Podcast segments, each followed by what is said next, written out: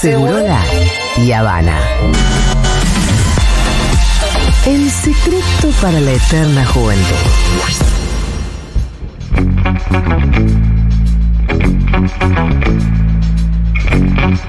No les puedo explicar lo que estaba pe- esperando la foto hoy todo el día. Eh, creo que me va, me voy a morir de rosca. Pasada de rosca me voy a morir. Un poco nos agarró, ¿no? Como una hipo, hipoglucemia de rosca hoy. Estamos pasaditos de revoluciones, realmente. Vamos a tranquilizarnos, loco. Eso, Vamos a respiremos, respirar. nariz.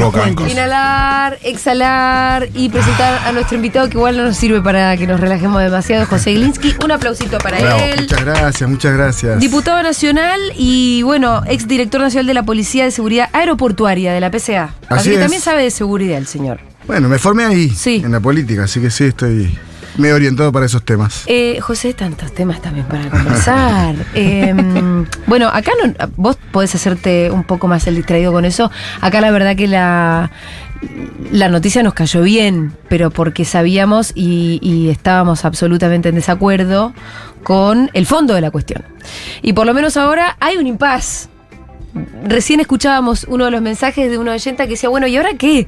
¿Qué quiere decir que vuelva a comisión? ¿Cómo, cómo ves eh, esa vuelta a comisión? ¿Se vuelve a empezar a discutir o ya fue la ley ómnibus? A ver, si es una, si es por mi opinión, Sí. para mí ya fue. ¿Para vos ya fue? Y este formato no camina más. Lo que le dijo que no el Congreso en su totalidad. Más allá de que empecemos después a analizar y a desagregar la rosca, qué pasa con los cordobeses, quién habló, quién no habló, que, que también es un lindo ejemplo del momento en el que estamos. La realidad es que lo que no se banca es que vos te vendan un buzón lleno de cosas que no tienen nada que ver una con otra, que empieces a negociar y cambiar peras por manzanas. O sea, eso es lo que, lo que de algún modo institucionalmente la Argentina, con sapienza, dijo, hasta acá, esto no. Esto no, no es todo el tiempo de esta manera. Bueno, vos decís, bueno, institucionalmente Argentina dijo hasta acá. Igualmente, la ley en general se votó. Eso genera, por lo menos a un sector de la población de los que marchamos el 24, Ujú. eh, gente suelta que estaba yendo todos estos días al Congreso, el bloque Unión por la Patria y la izquierda también, eh, lo tomó como con cierta desazón. Quiero decir, que haya salido en general. Sí. Porque por más que todavía eso era una cáscara vacía y había que ver qué había dentro, Sí. no era, no dejaba de ser un aval a decir, bueno, mi ley, hace lo que está bien. ¿No? Como un, sí. un aval en general, como lo es la Es votación que en hay una general. orientación política liberal que Sí. es mayoritaria en el Congreso. Claro. Eso es, eso es Y lo real. dicen todos. Sí, todos quieren ir hacia un proceso de reforma de perspectiva liberal. Y voy a decir algo que es políticamente incorrecto, digo, pero que nosotros también tenemos en nuestro programa de gobierno con masa a la cabeza. Ajá. Es decir, hay una lógica donde decís, che, a- el cambio es inexorable. Sí. El cambio de época, el cambio político en la Argentina. Bueno, lo que estamos discutiendo un poquito en la casta, en el, a nivel Sí. La sociedad porque está padeciendo los problemas y hay que ver qué otros resortes aparecen, es bueno, hacia, ¿qué va a pasar con ese cambio? Ajá. Pero ese cambio está. Y hay una mayoría legislativa que es liberal. Que es liberal. Sí. Ahora, Radicales, el PRO, eh, pichetismo, etcétera. Eh, ¿Podemos decir que estamos en una época, en un contexto liberal? Porque no sé si el mundo se condice con, con ese sentir argentino en el presente. No lo sé, es una buena pregunta. No es que, se- viste, estamos Ah, en los, 90, 80. en- en los o en 90 era más No, claro. que pero es una cosa más, tiene componentes más, eh, más de, de derecha ideológica, reaccionaria, qué sé yo, hay otras cosas, ¿no? Hay, hay una cosa más, hay un componente por ahí más antidemocrático, es decir, que, que antes no estaba. Sí, cierto. Hay un componente más de, bueno, la democracia llegó, está explorando sus límites, digamos, Sí. ¿no? Eso es lo que nos dicen los pibes, es lo que nos dice la elección de Milei y la elección, no sé, eventualmente de otros. Yo escuchaba recién Bukele, digo, la, la Trump vuelve otra vez, digo, ¿qué Mm. son? Hay, hay un, hay un componente también de mayor ignorancia y de, y de menos valor en esta derecha, ¿no? Bueno, yo, O sea, yo lo no noto me más me parece. siento en, en en condiciones de... Pero te respeto la opinión. Che, yo no lo digo, pero está bien lo que decís. eh, escuchemos, escuchemos los audios del día, así nos dispara más preguntas y más cositas para conversar con José Glinsky, diputado nacional, que está acá en el piso de Seguro La Habana.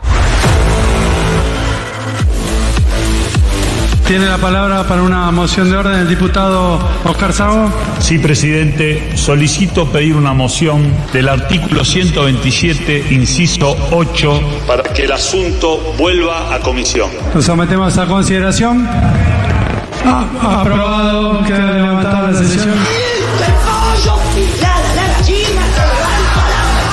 Ayer eh en la sesión de la Cámara de Diputados, eh, la casta política, como nosotros llamamos, a ese conjunto de delincuentes que quieren una Argentina peor porque no están dispuestos a ceder sus privilegios, empezaron a descuartizar eh, nuestra ley de bases y punto de partida para la libertad de los argentinos y para poder sostener sus distintos mecanismos por los cuales les roban a los argentinos. Y en ese, en ese sentido, eh, di la orden de levantar el proyecto. Orden de levantar el proyecto. Y en nuestra sección, qué risa cuando les pasa.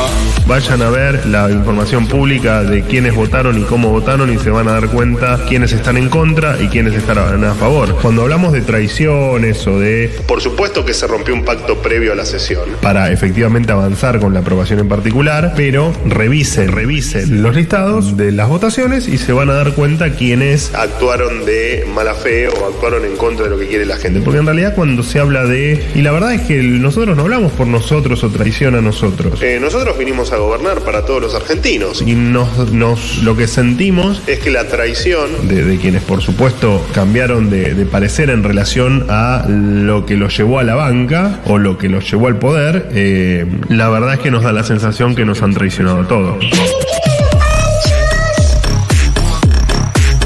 La ley en general está aprobada. ¿Estamos de acuerdo en eso? Sí, yo estoy de acuerdo, pero el artículo pasó 156 a comisión, Sí. pasó a comisión el tratamiento particular de la ley. Eh, o sea, Guillermo, eh, usted, sí. usted realizó, eh, le, le pido por favor, acá está con nosotros el doctor Diego Armesto, constitucionalista, pero ¿qué dice la- el reglamento, Diego? No, el reglamento dice, lo leo al ministro también para... Un proyecto que después de sancionado en general o en general y parcialmente en particular vuelve a comisión, al considerarlo nuevamente la Cámara se le someterá al trámite ordinario como si no hubiese recibido sanción alguna. Esto es, es una copia de lo que se tendría que, que votar artículo por artículo. De lo que se ente- de lo que se estaba Están en blanco esto, no, están en blanco. Esto es el volumen, para que tengan una idea. Son 346 páginas. Si se vota artículo por artículo, inciso por inciso, anexo por anexo, anoten esto. Son 1510 artículos. 1510. Lo terminan de discutir en Navidad. Pero en, en Navidad de, de- de 2050. Es inviable, Luis. No tiene lógica. No tiene ningún tipo de lógica. Siempre ha dicho que un plebiscito era una herramienta que el presidente podía utilizar si se frustraba la ley bases. Concretamente el gobierno eh, decidió avanzar con un plebiscito. En, en algún momento la ley va a transformarse en una realidad. Evidentemente todavía no, no están viendo, no perciben el- lo que necesita o lo que requiere la Argentina. Una ligera tendencia hacia yo lo sé Todas las herramientas constitucionales están siendo evaluadas, absolutamente todas. Primer lugar, digamos, la no aprobación en particular de la ley ayer no afecta en lo más mínimo nuestro programa económico, nuestro compromiso de estabilizar las cuentas fiscales. Eso que tantas veces hemos dicho de que no se puede gastar más de lo que se recauda. De hecho, yo había retirado el paquete fiscal de la ley. Pero no solo eso, sino en el armado de ese paquete, si vos te fijas, la mayor parte del, del ajuste de las cuentas fiscales estaban por fuera de la ley ya. El 75% de lo que habíamos planificado ya estaba por fuera de la ley. Dos meses en el Parlamento. ¿Qué es el consenso? La imposición, porque ¿por qué no hubo consenso? ¿Qué es el consenso? Que yo te, yo te imponga para si el gobierno dice, por favor, denme este, este instrumento. El consenso es no, no te lo doy. ¿Votá lo que yo te digo? Porque ¿cómo se llega al consenso cuando el gobierno pasó de 600 artículos, Claro. un montón de artículos, llegó a un consenso, se había logrado que hoy, hoy, hoy, hasta ingenuamente fueron a decir van a votar todo, pues ya está todo arreglado. Sí, nosotros y empezaron a perder votos. Sí. ¿Qué es el consenso? El consenso es cómo se llega al consenso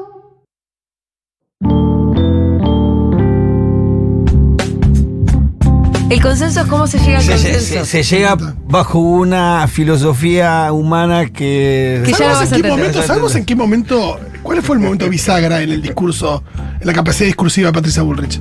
Porque Para mí, ah, para mí hubo una progresión Muy, muy, eh, sutil. muy sutil. Estamos con José Glinsky, diputado de Unión por la Patria, luego de que se haya caído a- ayer, casi sorpresivamente te voy a decir, ahora vos me vas a decir si te pareció Sí. demasiado sorpresivo, ¿no? Sí. Eh, la ley Omnibus. ¿Te sorprendió lo que pasó o no? A ver, hay un momento bastante divertido que es como la adrenalina de cuando vamos al artículo por artículo Sí. del artículo 5, ¿no? Sí. Sí. Porque a mí me preguntaban, viste, me llegaban los mensajes y dice, che, votan facultades Sí. delegadas, gente que está en la rosca. O sea que Sí. había, había ruidito, había ruidito y, y venía con el tema de la presión de los gobernadores, el impuesto país. Nosotros sabíamos, siempre supimos que nunca hubo un acuerdo de fondo, digamos. El acuerdo siempre Sí. fue muy débil entre. El PRO es el gobierno. O sea, eso. Es oficialismo. Sí, están más entusiasmados que los propios diputados Sí, de la Libertad sí. Avanza en. en- Ese en- bloque es de la Libertad Avanza y del PRO es un bloque. Exacto. Y después la UCR y, y- Sí. y el bloque de Pichetto, viste, nunca terminaban de cerrar y Pichetto siempre los mandoneaba. Había esa lógica. Y me preguntaban, che, ¿aprueban? Y yo decía, creo que sí. Entonces, hasta que llegamos al artículo 4 se Sí. votó a favor. El 5 en El general- 4, perdón, ¿cuál era exactamente? Eh, las la- las Facultades. emergencias. Exacto, las Ah, emergencias. Las emergencias. Porque lo que terminó sucediendo es que se votaron las emergencias, Sí. pero el detalle de las delegadas no. De las facultades no, o sea, para que la gente entienda, vos votás las emergencias, son las temáticas de emergencia, y después tenés sobre esas emergencias facultades que podían ir más o menos lejos. Exacto, que era lo que enumeraba el gobierno, Sí. que había metido a último momento la de seguridad, ahí también para, Mm. para pensarlo, pero al mismo tiempo, digamos, había como una, una, una inercia que te llevaba a que se iban a votar las facultades delegadas. Sí. Claro. Vos, vos pensabas que se votaba, que se aprobaba. Pero yo veía que- diferencia que, cuando De Loredo dice vamos inciso por inciso, dije, ¿qué, Qué ¿qué raro. quiere decir esto? Porque esos Ajá. eran las, esas eran las delegadas. O sea, desarmaron las facultades delegadas y ahí ya vimos que venía otra Pero no teníamos información. Porque además fue una sistemática del oficialismo cerrarle la puerta a nosotros, a Unión por la Patria y a la izquierda. Sí. Yo no sé si esto se trascendió o no trascendió, pero Pichetto pide, cuando se convoca al cuarto intermedio, pide una reunión con los presidentes de bloque. Sí, sí, Sí. trascendió. Pero no fueron todos los No, no presidentes. del dejaron- No lo dejaron entrar. Bueno, eso. Lo Yo a veces no lo estoy en la burbuja ahí del Congreso y nos, Ah, no, nos sí, perdemos que sale o no de Lo ahí. contó, lo contó él. Sí, lo le dijeron, esta reunión no es para usted. Bueno, eso pasó todo el tiempo con la norma. O sea, nosotros no nos podíamos ni, garantizar que íbamos a hacer la semana siguiente, al otro día, con nuestra vida personal. Lo nada. dejaron muy afuera de la Muy. conversación. Igual quiero, igual estuvo bien eso. ¿eh? quiero decir de que, como claro, porque sabían cuál era el voto. No había negociación posible con UP.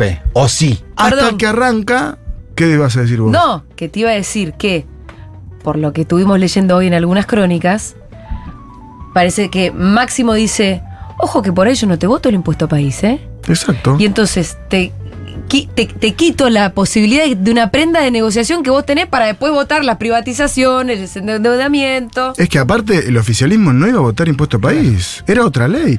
Este es el problema del mamotreto de la ley ómnibus. ¿Por qué no vamos a discutir cada una de las cosas? Yo estoy recontra dispuesto, aunque pierda. Ujú. Aunque pierda. Porque son los temas que yo, querés discutir privatizaciones, discutamos. ¿Sabes Sí. qué? Discutamos. Quizá hay alguna empresa hasta que yo estoy de acuerdo Sí. también. ¿Qué sé yo? No lo sé. Discutámoslo como corresponde. Nosotros decimos, bueno, impuesto país, discutámoslo la semana que viene. Juntémonos con el, bloque de Pichetto, con la UCR, convoquemos una sesión especial y lo votamos nosotros. Mi ley la iba a vetar. Sí. Pero la hacemos, la sacamos. ¿Quieren Pasa que esa era una discusión clave porque era la prenda de negociación para conseguir otras cosas. Exactamente, exactamente. Ahí el vocero, el, el impulsor, creo que fue Yarlora. Eh, bueno, qué sé yo, habrá que ver cuál es el negocio. Yarlora tenía el ANSES, ¿no? Porque los cordobeses manejan ANSES en un acuerdo con mi ley antes del tratamiento de esta ley. Ahora, si tuvieras que decir, defender la posición del bloque de Unión por la Patria, o no la posición, la relevancia en todo esto, ¿cómo, cómo lo...? Muy importante. Sí. Muy. Fue un acto de humildad muy grande todo lo que pasó para nosotros. Acostumbrados a otro modelo de conducción, Sí. se, hor- se horizontalizó la discusión política dentro del peronismo. Eso para mí es auspicioso, digamos, porque nos genera posibilidad de que yo esté hablando de acá, que eh, haga una suerte de vocería. Sí. eh, no, no soy un libre pensador, pero tengo márgenes para pensar, para decir, para hacer, y eso está pasando en el bloque. Sí. Los que tienen más experiencia, yo tengo apenas dos meses de- en esta función, pero dicen, esto no pasaba antes, no es que nos juntábamos, discutíamos los temas, hay una lógica muy transversal Era de mucho más discusión política. verticalista, Re, ¿no? re. Y ahora eso, por ahí genera algo nuevo, y creo que era, Ajá. que está bien, renueva. Que, que- que además esa horizontalidad por lo, no devino en una diáspora. No, se fueron solamente los tres de Jaldo. Sí. Los Ah, tres de Jaldo. eh, Pero creo que una es consecuencia. Creo que, creo que una es consecuencia de la otra, ¿no? La, la actitud de ser más vertical, más horizontal, hace que contengas más. Bueno, no siempre. Vamos a ver, yo digo, Oh. eh, eso nos, nos ponía un poco rígidos Mm. porque no teníamos margen de negociación que, por ejemplo, responda a los intereses de nuestras provincias. Sí. ¿Entendés? Es, ese lugar es el pichetismo, Mm. ese ida y vuelta, ¿no? Como, Sí. ¿no? Eh, la sucesión de lealtades, le dijo Sí, Cafiero a sí. Pichetto, digo, bueno, ese es el lugar. Que son tipos que se ven como, como garante del sistema, a mí no me parece mal. Mm. Mazot lo dijo el otro día, pero clarito, clarito, clarito, una entrevista con Jagroski, en el programa de él, dijo, eh, bueno, yo quiero ser un tipo de Estado. Mm. A mí me interesa permanecer, estar acá, buscar los acuerdos, soy liberal, voy por este lado. Sí. Nosotros no tenemos esa posición, nosotros tenemos una posición de representación de una gente que nos votó Sí. y nos rebancó. Y la campaña fue una campaña donde se dejó mucho, la gente puso un montón en la última campaña con... ¿Cómo con fue que dijo. Mazot, eh, hombre de Estado? Sí. Hombre, sí, pero de un Estado inexistente, porque. Bueno, Eh, eh, Bueno. Pero esta es la gran contradicción. exacto. Yo lo creo, pienso igual que vos. Si, si el proyecto liberal, libertario, de lo que es la tríaca que propone Milei es llevar el Estado casi a un lugar ínfimo. Entonces, ¿de qué Estado vas a hacer? Y llevar también, digo, las repúblicas, perdón, estoy edit- editorializando yo. Está que bien, no hay problema, ¿por qué no? Y, y también digo, las facultades delegadas, así como las quería Milei, también es una cosa de reducir las instituciones del Estado, ¿no? Sí. Porque ¿en dónde quedaba el Congreso, sus facultades? Imagínate que yo voté en facultad delegada, ¿qué le digo a la gente que nos votó?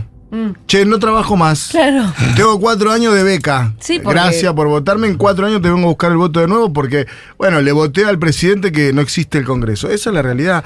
Para mí estuvo bueno lo que pasó en nuestro bloque. Mm. Permitimos que fuimos amplificadores de un montón de voces. Generamos reuniones imposibles. Cuando juntamos la pesca, que me tocó a mí juntarla, Sí. juntamos trabajadores y empresarios que se sacan chispas hace 25 años. Y los tipos estaban todos juntos. Y es la primera vez que nos juntamos todos para venir al, al Estado con una propuesta, con una idea, con un consenso. Sí, igual lo insólito que habrá sido la propuesta sobre la pesca también, ¿no? Claro. Porque ahí para cerrar Bueno, fila con todos los intereses. Exacto, bueno. Todos juntos en contra. A mí me dio mucha curiosidad, A ver. porque quedó eh, por la mitad tu crónica, Ah, digamos. esa era crónica, perdón. De, eh, Artículo te, te cinco. quedaste Ah, en que perdón, eh, abrí- las abro muchas facultades. ventanas yo. Sí, ¿cómo lo viviste vos desde adentro y, y hasta llegar al momento en que Bueno, se enteran que va la todo primera que volteamos creo que es la primera, que es la A, Ah. el inciso A. Y yo tengo, a la izquierda tengo a Eugenia Llanelo, que es una compañera de Chubut, y a la derecha tengo a Matías Molle, que, que es un compañero de la provincia de Buenos Aires. Y digo, se la volteamos. Como- Sorprendido, ¿no? Boludo. Claro. No va a pasar Ajustadito nada. igual, ¿no?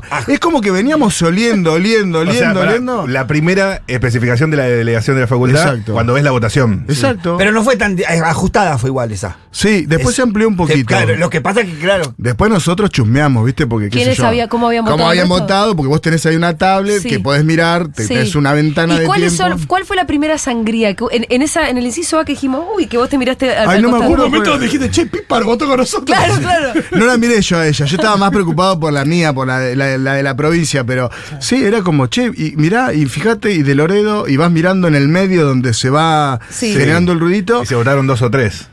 Se votaron, si yo no me equivoco, seis facultades Ah, sí. y volteamos cinco de seis. Claro. Ahí va. Y una 190 a 50.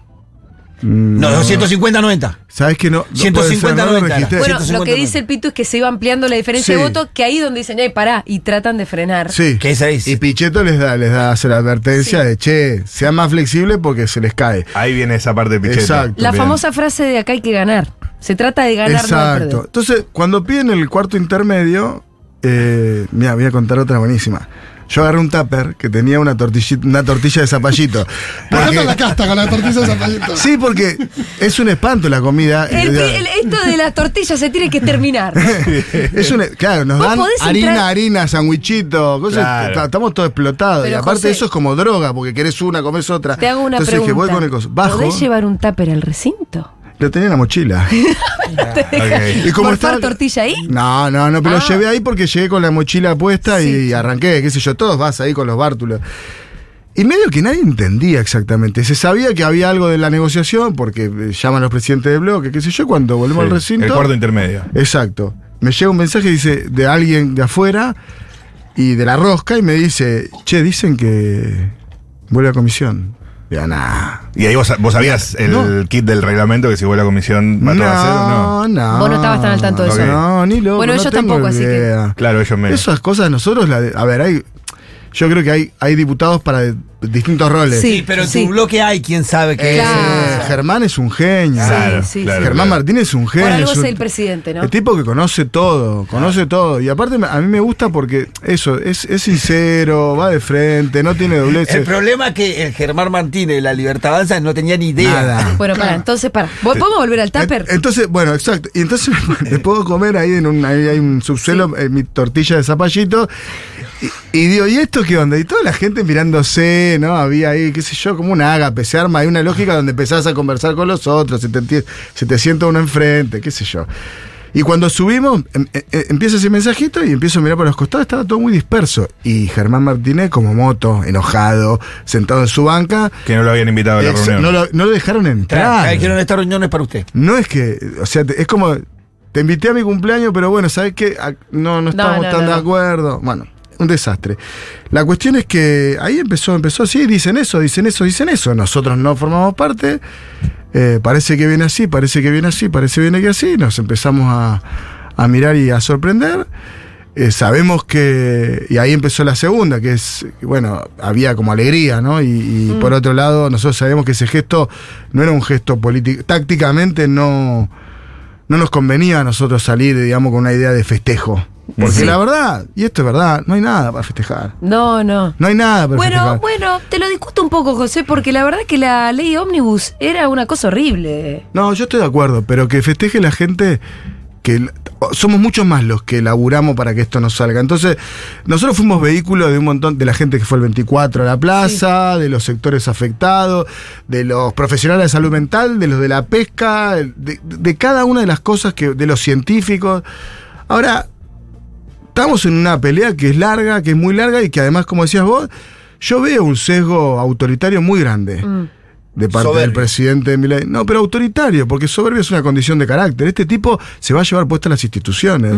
Porque, a ver, Patricia Bullrich vino a, a- a la Cámara a contarnos qué es lo que decía en materia de seguridad la ley ómnibus. Nosotros, por supuesto, trajimos el protocolo.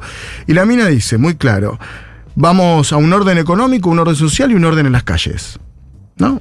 Y vamos a garantizarlo. Ayer lo repitió en una entrevista con, otra, con otras palabras. Sí, yo entendí, yo ya la decodifico. Sí, sí. Se es básica, ella se enrosca, pero en el fondo todos sabemos más o menos qué piensa. Y, y, y la verdad es que lo que vino Milei a hacer es a desordenarnos la vida. Sí. Esto Cristina lo dijo hace un montón de tiempo en la época de Macri. Sí. O sea, estamos desordenados. Vos no sabés dónde vas a vivir el mes que viene, si se te vence el alquiler. No, sabés si tus pibes van a poder ir a la escuela privada que le pagaste en marzo. Todo eso es un desorden tal que, bueno, es bastante consecuente. Lo que no, lo, eh, esos que fuiste desordenando, a los que les desordenaste, desordenaste la vida, lo único que tienen para hacer es salir a la calle y protestar. Y a esos los vas a ordenar a los palos. Ese es, eso es todo lo que, esa es la síntesis de lo que Ayer enfrentamos. vino Mario Santucho y se preguntaba si acaso Milei no estaba buscando el caos. Yo creo que sí, un poco sí. Vos pensás, bueno, volviendo un poco al principio, eh, que en el fondo a Milei tampoco le interesaba mucho que saliera la ley. Sí, yo creo que él convive, él está explorando caminos, Mm. digamos, ¿no? Él tiene una idea de hiperpresidencialismo, lo dice, lo expresa, lo cuenta, odia a los diputados y las diputadas, odia a la supuesta... digamos, hay todo un relato y creo que su equipo comunicacional y asesores también va a buscar eso, ¿no? Che, que sesionen el sábado, así los hacemos laburar el sábado, que no sepan cuándo... Y van- después podemos tuitear, laburaron el sábado. Sí, Sí, Nick haciendo el chiste. Esa- eh, tiene como ese esquema. eh, Muy chiquita igual esa, sí, pero bueno. pero yo digo, eso convive quizá con gente que tiene otras cosas, ot- otra mirada de las cosas y, y- además es, es, es errático. La política es errática. A veces uno sale para un lado, después dispara para el otro, de componentes tácticos. Yo creo que Milei eh, prefiere el conflicto de poderes. Lo prefiere, lo busca. Está permanentemente tentado a hacer eso y hay otra parte del sistema que le dice, no, no, no, no vayas. Yo, a ver, si lo miro, yo a- cuando lo veo a mi ley, hace, hace varios meses ya lo conversamos con algunos amigos que tenemos en común, yo veo como una lógica más de Fujimori, ¿no? Es decir, tratar de tensar con el Congreso, decir que el Congreso pone palos en la rueda, denunciar de traidores a los diputados, cerrar el Congreso. Eh, Bueno, pero Fujimori no terminó bien. ¿No? Y esto no va a terminar bien. No, y, y peor, Perú no terminó bien. Claro, Castillo, No, claro. Castillo es lo mismo, no. Pero Perú no va a terminar, porque yo creo que imaginan una sociedad más parecida a otros países de América Latina, con muy pocos ricos con mucha guita y con el resto de la sociedad pobre. Sociedades muy desiguales, casi sin clase media. Vos pero lo dijo el propio Milei, 90 y- en la Argentina vamos a evitar que haya, creo que dijo 94, 98% de pobres. No hay ningún argentino que crea que la Argentina está para 98 mejor- millones de pobres. No existe, eso es mentira. Es una distopía que el tipo plantea como un escenario de llegada. Lo mismo que el 15.000% de inflación. Lo mismo. Y lo mismo que el otro día cuando la fue a ver a Fátima que dijo, evitamos la hiper y la inflación está bajando.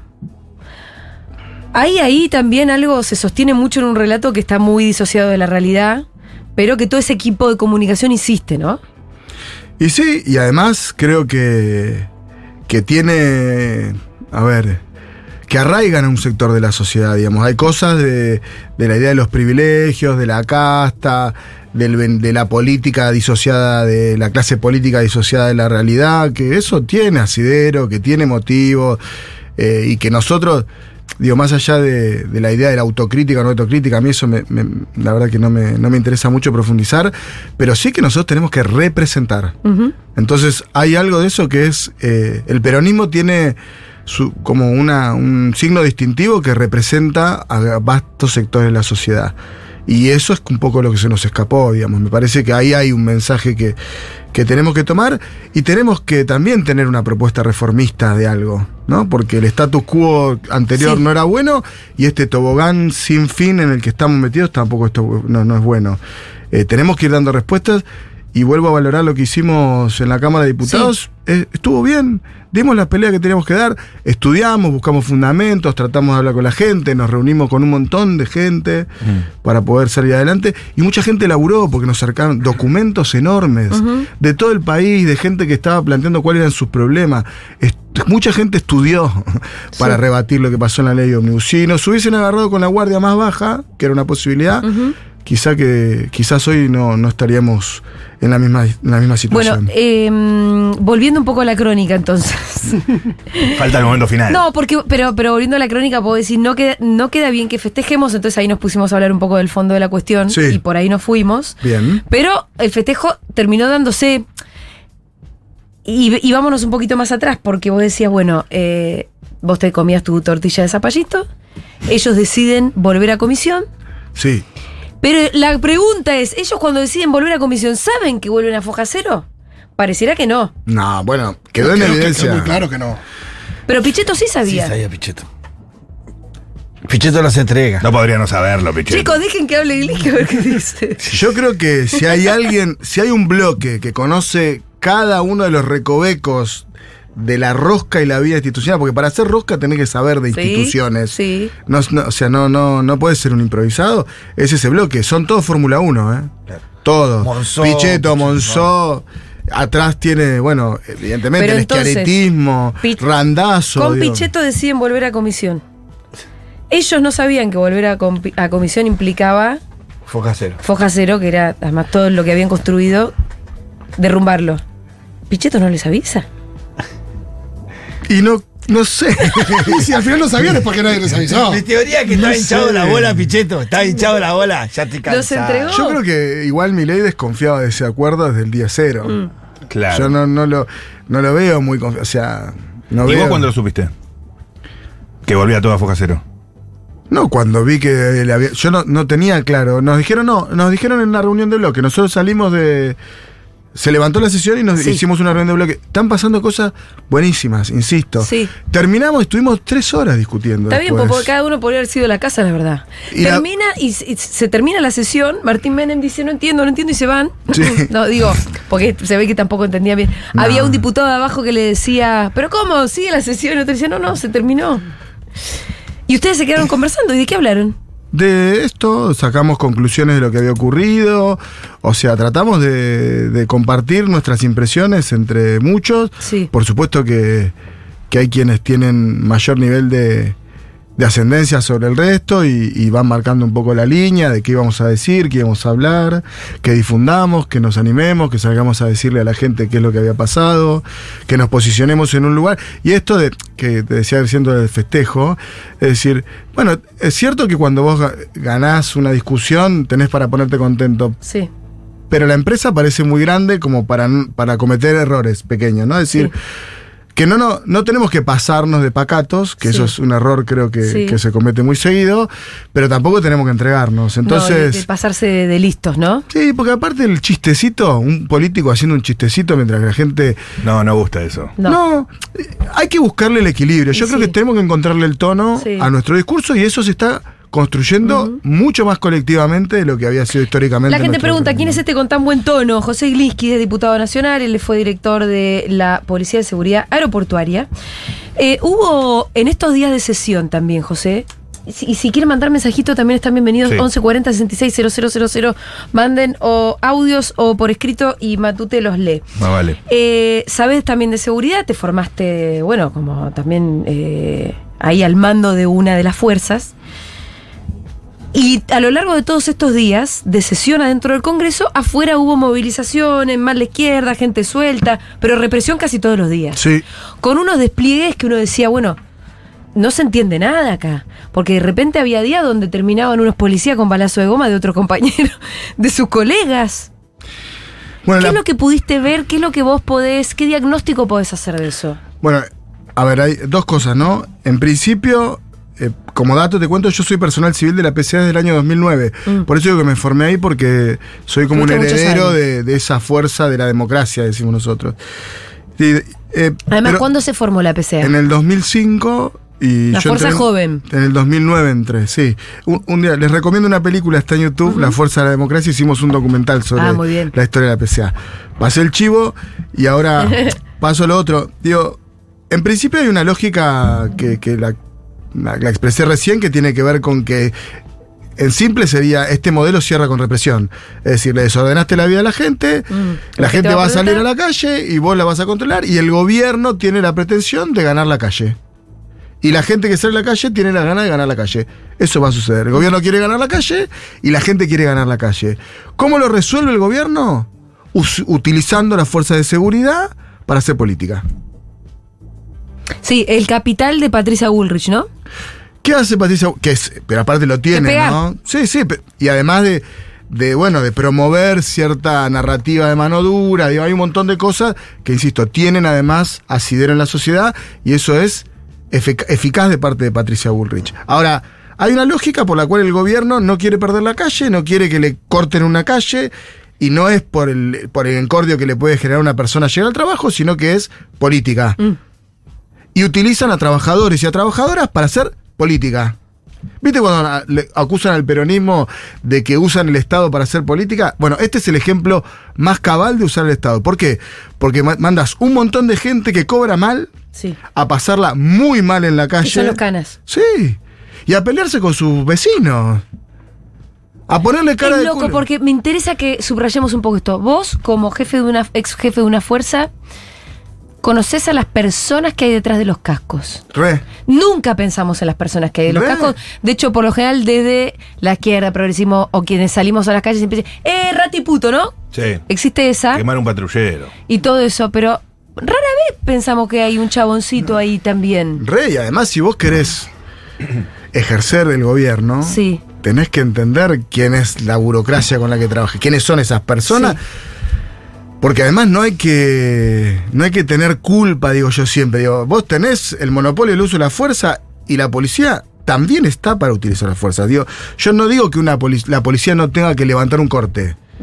Eso tiene que suceder. No digo que un policía no tenga que usar su arma en, la, en la legítima defensa. Lo que no puedes hacer es utilizarla políticamente como lo hace Patricia Bullrich, que los manda en cana.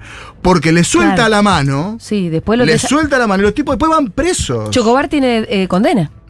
Condena firme, ¿no? Los de los gendarmes de los, de, los gendarmes de Na- Nahuel, eh, chico. De No, Nahuel. de- no, no, gendarme, gendarmería fue el caso Maldonado. Prefectura fue, Eh, prefectura. Sí, los debe prefectos están condenados también, ¿no? Y además ese vos, vos sos de Bariloche, lo ubicás bien. Sí. Ellos terminaron consolidando la toma. Con la represión. No es- Mm. o sea, además es ineficaz, porque no es que levantaste a los Mapu que estaban tomando ahí. No, lo quedaron dejaste ahí. Están ahí. Sí, sí, sí, sí. Y te comiste un muerto. Se lo dice Florencia Arieto, no se, lo dice José sí. se lo dice- Entonces, digo, nosotros lo que tenemos que tener en claro, y además como espacio político, y a mí me gusta este desafío de, de alguna manera más eh, de predicador, es decir, loco, los polis son gente de barrio, son trabajadores y trabajadoras, tienen una de las funciones más importantes que tiene el Estado, porque es 24-7 en todo el territorio, y además son muy sufridos. Es un trabajo sufrido, riesgoso, hay que tratarlos bien. Y después, bueno, nada, tratar de profesionalizar. Yo creo que estas cosas, a medida que vas a este, a este sistema eh, y en la medida que te pones en una lógica más represiva, las fuerzas de seguridad muchas veces se desmoralizan, digamos, ¿no? Es decir, porque sienten que están al servicio de esto, de una ley, chicos. La policía reprimió para que la ley salga y para amedrentar a la gente para que no vaya a apoyar. No hubo ningún kilo. un- Una un- ley que a ellos también los afecta. Un tema de tránsito se ordena con coordinación, chicos. Cortamos entre ríos, listo. de- de- de- entre Hipólito Yrigoyen y Rivadavia, game over. No hay más problema. No, y además, se sí, corta la calle José, para un festival de pero- música. Sí, claro. Y además, digo, para poner en claro esto que decías vos, eh, la herramienta para hacer política y hacer show, cuando vos veías que reprimían a gente que estaba arriba de la vereda ya. Re. Pero nos comimos gases todo, fue un desastre. ¿Vos bajaste cuando.? Sí, bajé, uy, Sí, hice sí otra, otra crónica. Contá, contá. Bajé solo, porque también hay cosas, viste, de muy. A veces no estábamos todos coordinados. Entonces, también hay grupitos, ¿no? Entonces Pero hay, en esa no está bueno coordinar. porque- hay, bueno, hay más orgánicos, qué- sé yo. La, la cámpora es una estructura orgánica. Tiene Sí. jefatura y, y funciona. Después ha- habemos otros diputados y diputadas que estamos más sueltos, que nada, que no tenemos una conducción táctica permanente. Entonces, bueno, se- salimos y ahí incluso algunos después nos advirtieron, nos estábamos yendo y quizás les estamos sirviendo La votación. La votación a ellos, ¿no? Entonces, bueno, salimos siendo grupo. Yo salí primero y quedé solo. Solo. En el- sí, solo en la esquina. Y digo, ¿y a dónde bajó toda la gente? Yo seguro. Y bueno, después llegó un grupo que Porque venía. había dos grupos de, de Unión por la Patria que iban por los dos costados Pero distintos de la plaza. qué sé yo, y ahí Y te- después te- te- nos dimos cuenta, estaba toda la gente en la vereda. Por supuesto que hay, hay viveza de quienes se manifiestan de tensarle a la poli para que se generen las caramuzas. Va- varios ganan, no solamente. Ayer hubo una buena que estaba organizada, que eran autos que daban vuelta a la plaza de Congreso Ah, haciendo tocando bocinarse con la cartelera, Bueno, pero digo, sí, frenando un poquito el tránsito de paso. Bueno, pero es como la creatividad de la que hablas de la fila del hambre. Sí, o la de las madres, chicos. O sea, Exacto. esto es así. Cuando el Estado se pone represivo eh, y lógico. O literal, porque en realidad lo de la madre fue una viveza para eh, darle vuelta a la literalidad de que había que circular. Eh, total, eh, bueno, ahí va. Lo de la calle, la, vereda, todo va a Sí. ser de esa- la fila, todo eso va. O sea, es, es básico. Yo estoy orgulloso de esta fila. de Ah. fila. Te te hago una pregunta volviendo al, a- Sí. si, si se terminó el tema de seguridad, para volver al tema legislativo. Eh, no sé qué percepción tenés vos, si pudiste fijarte, no sé qué. El, el radicalismo votó partido. Votaron 25 legisladores del radicalismo en contra y 8 a favor, entre los cuales está Loredo, el jefe de bloque. Eh, ¿Vos qué percibís de ese partimiento ahí? Mira, eh, yo creo que está casi toda la política partida y que nosotros estamos bastante bien, Mm, porque estamos bastante unidos. sí. Y veo que nada, en este mar de incertidumbre, en estas arenas movedizas, eh, si, si seguimos mirando la película con las identidades definidas por el pasado inmediato, no vamos a entender nada. Yo creo que empezó a moverse el escenario político y tenemos que ir a construir una nueva mayoría. Probablemente haya ahí radicales, probablemente... Lo que pasa es que si vos todo el tiempo... te- hay una anécdota que a mí me parece ejemplificadora. Yo hablé con Torres, Torres me pidió que, Torres el gobernador de Sí, Chubut, que lleve el tema de impuesto país. La otra diputada de, de ese espacio del PRO habló y nos puteó. Mm. No, los kirchneristas, el peronismo, son todos corruptos. No, eso no va más, porque si vos me llamaste temprano Y sí, no, para, pa- para pautar algo, no me niegues la identidad. Mm. Bueno, cuando eso empiece a bajar un poco la espuma y no seamos todos gente Bueno, el, leprosa. comuni- Che, el tenemos poco comunicado del radicalismo dice eso. Hoy. Lo- no sé si lo leyeron Bueno, el comunicado del radicalismo. después- Pide. Sí. Tengo un mensaje picante. A ver. Sobre lo que se viene charlando acá y que vos recogiste el guante y ya que la seguridad es tu métier. Eh, ¿Qué opina Glinsky de Bukele? Uh, muy largo, bien. No, me- me- no, no tengo muy estudiado, entonces no sería sensato de mi parte. Eh, a mí no me gustan esas. Digo, creo que demuestra que hay un. Hay, hay terreno fértil para la mano dura, digamos, no sé. Y después, respecto a la eficacia o no de su Pero hay, política. hay algo que seguro podemos decir. Vos, lo del te- hay terreno fértil para la mano dura cuando todo se te descontrola, además. Sí. Digo, si vos llegás a, a un estado de situación de todo tomado por las maras, o narcotráfico en Rosario totalmente descontrolado, bueno, Sí. claro que hay terreno fértil para mano dura. Bueno, es horrible, hay- pero hay que evitar que se te descontrole, ¿no? Y ahí me parece que diste con la tecla, porque la singularidad argentina nos llevaría a pensar más en una lógica más de narcotráfico y lógicas más de lavado de dinero y de empresas criminales, que creo que es por donde tenemos que ir, Sí. y no del show de desplegar policías para cazar perejiles. manifestaciones. Sí. Eh, ¿Qué más? Después, eh, gente nombrando el DNU. ¿El DNU sigue vigente? ¿Cómo se sigue con eso? Eh, Bueno, tendremos que buscar una, alguna, alguna opción legislativa para que se conforme la comisión o que alguno de los de, la- de las cámaras pueda autoconvocarse y voltearlo. Me parece que esa es la lógica. Me gusta. Por ahí puede ser una estrategia de negociación, discutir la ley, el- la coparticipación del impuesto país juntamente con el DNU. Sí, vamos a un Por conflicto de poderes, chicos, no vamos a cagar a piña. Bueno, vaya. A ver, ¿qué más? Titulazo ese. Creo que Unión por la Patria tiene que eh, hacer un lazo con, con- con las bases, de explicarles lo que está pasando, de agarrar algún medio y decir, no sé, en el bondi, como, hacían el, como hacíamos para juntar los votos. Hablar, bajarlo, bajarlo a nosotros, a los que ponemos en las urnas los votos. Bueno, Re. es lo que está haciendo acá José Glick. Ay, ojalá que no salga, ojalá. Pero también hay gente que lo que tiene que atravesar es la realidad, ¿eh? Porque hay gente Sí, que por ahí no, no quiere escuchar a José, hay gente que, que está, que le atravesaron durante 15 años que kirchnerismo es el peor de los males y, y la, la realidad es la que va a cambiar la forma de pensar. Sí, Ayer, perdón, en mi edificio suena el timbre, atiendo, ¿viste cuando alguien toca para pedir eh, Sí, ropa o algo. ropa, que yo no, pidiendo ropa, y entonces escuchás a los otros vecinos que le responden. Y una vieja, no sé de qué, una señora que yo no sé de qué piso, no reconocí la voz, dice, anda a pedirle ropa a Cristina y la próxima vota bien, le dijo. Ay, por favor. No sabía. Y el tipo le dijo, no, voté a mi ley para, porque quería un cambio, le contesta. Le contesta el pibe que ¿De estaba pidiendo ropa. Sí, sí, Todo sí. ese día no. Y cre- y fue como, oh, no se puede agarrar. Anda, anda a pedirle ropa a Cristina. como Pero, diciendo- pero señora, ¿qué tiene que ver? Porque además. Aparte, eh, ¿sabes Bueno, lo que digo, hay gente que tiene- significa hay gente para que le- alguien? A mí ayer- ¿Sabes lo que significa para alguien la decisión de no, uno que lo hizo, Sí, de sí, salir a también. manguear? Es juntarte con tu hermana y con algún amigo y decir, che, vamos a manguear. Sí. Y ir a golpear puerta por puerta a decirle a una señora que no conoces, tiene algo para comer, un poco de ropa. y que encima te y que manden a encima votar te y no sé contesten esa pelotudez. Es. Bueno. Tremendo. Bueno, José, nos quedamos sin tiempo. Eh, muchas gracias por haber venido, José Glinsky. Eh, hay gente que te está conociendo ahora. Sí, te agradezco la oportunidad también. Sí. eh, vamos a mudarnos a la segunda mañana. Ok. ¿Querés venir seguido? Ah, re. ¿No cae re bien o no? Re, aparte ¿Podemos tengo contar con abstinencia vos? de radio, porque hice radio mucho tiempo y, Ah, y te tengo, nota. Está bien, por eso, muy bien. tengo Eh, algunos. Así que después vemos cómo te queda la segunda mañana. Sí, A va a quedar. No queda- creo que nos manden a- muchas cosas para hacer No.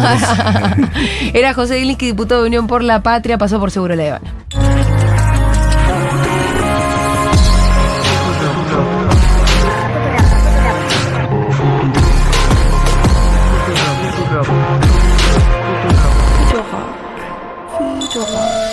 Soy la inteligencia artificial de Futuro, la radio del futuro, y ese futuro resulta calculable con la función de oráculo con la que fui programada. A continuación, te dejo algunas premoniciones.